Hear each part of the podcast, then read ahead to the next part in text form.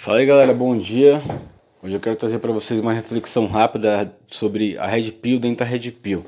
Cara, uma coisa que eu percebo muito aí no meio da galera é que eles ficam de muito vitimismo, sabe? Ficam reclamando sobre altura, sobre não ter dinheiro, sobre questão do shed, sobre questão, cara, sabe, do estado que nasceu. Irmão, na moral, ninguém dá a mínima para seus problemas. Então você precisa encarar a realidade dos fatos e tem que compreender algo. O mundo não te deve porra nenhuma, certo? Ninguém te deve nada. Nossa, que cara bruto. Como assim? Vou explicar para você o que eu quero dizer. O fato crucial, cara, é que você tem que entender que a vida, ela sempre foi e sempre vai ser um campo de guerra. Então, vamos lá. Desde quando você nasce, é uma guerra. Uma guerra para nascer certo? Espermatozoides. A ovulação. Você correndo quanto tempo? Bum, a corrida você vence.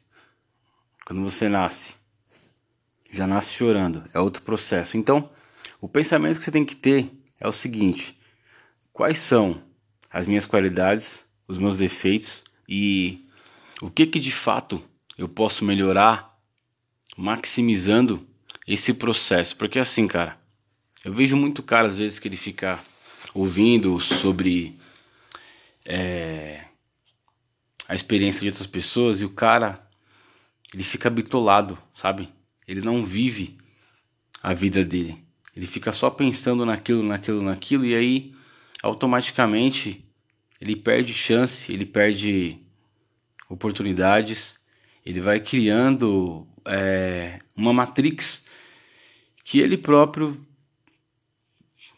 gera por medo ou por receio. Isso não está correto. Isso trava você, cara, a sua liberdade, aquilo que você tanto deseja. Então, cara, o que acontece? Antes de você experimentar o poder do coletivo, você tem que experimentar o poder do singular. O homem, ele possui essas duas capacidades. Quando ele aprende isso e ele entende, é onde o jogo dele começa a virar. Então, a, alguns caras às vezes, né, ficam reclamando referente à sua altura. Ah, porque eu meço tanto de altura e um cara em si, ele para ser shed, ele tem que medir, vai, mais de 1,80, mais de 1,90. Porra, mentira, mano. Olha uns caras aí que são shed, por exemplo. Tom Cruise, é, Michael B. Jordan, os caras tudo baixo. Ah, cara, certo, mas os caras, eles são bonito e rico. Meu irmão, beleza, certo? Mérito deles. Mérito genético dos pais e outras coisas.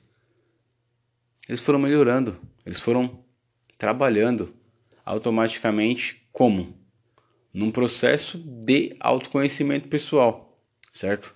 Ou você é, ou você acha mesmo que talvez esses caras aí, aos seus 18, aos seus 20 e poucos anos, eles não tiveram em si um certo medo, uma insegurança? Meu irmão, é normal, são seres humanos. Todo mundo tem isso dentro de si, esse medo, esse receio. Hoje não dá certo, é, ou comparações financeiras, habilidades sociais até mesmo física. É o jogo da vida. Eu quero trazer para você que é assim, cara. A partir do ponto que você queira seguir o seu próprio caminho, automaticamente você vai ter que desprender do seu ego. O seu ego, ele fica preso em uma visão de mundo, certo? Ali que você tá entrando ou é, conhecendo, por exemplo.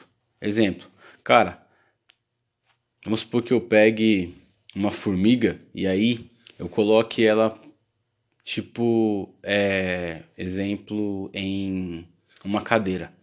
Cara, aquilo ali para aquela formiga vai ser o quê? É um mundo muito grande, certo? É um mundo novo. É, eu coloque, por exemplo, ali um, um ser humano, uma cadeira comparada a um ser humano é algo pequeno. Se eu colocar uma cadeira e o sol, é algo minúsculo, entende?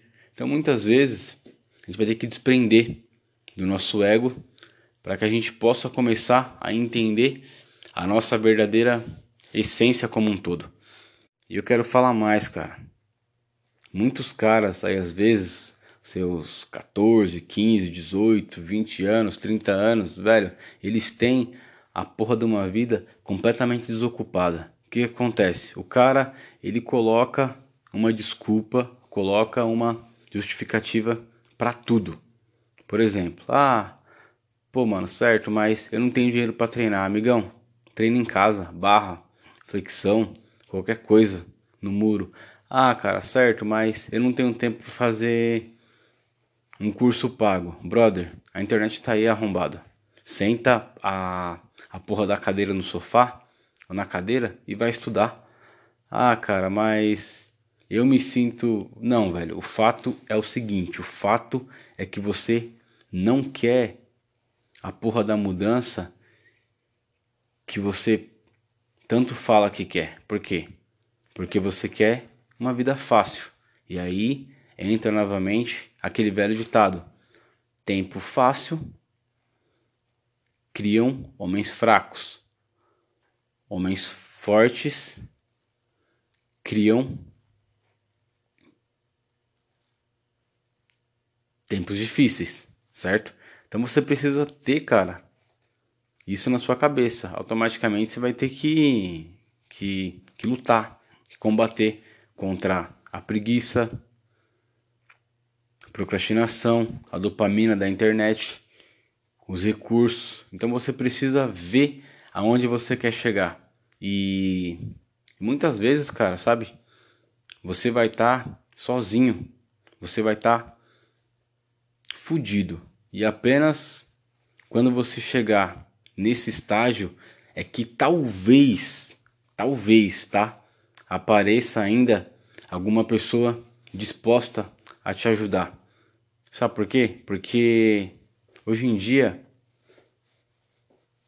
a maioria das pessoas elas querem tudo elas querem tudo de mão beijada, certo? Elas não querem é, ter que se esforçar por isso. E quando muitas vezes o outro ele consegue ter aquilo, elas tiram o mérito do outro. Às vezes, porra, mano, o cara tá ali, ó, certo? O cara treina 2, 3, 4, 5 anos. Já tinha regrada. Aí aparece algum cuzão. Ah, mano, é bomba. Pô, velho. Pô, tudo é bomba. E a disciplina? Não existe? O autocontrole, certo?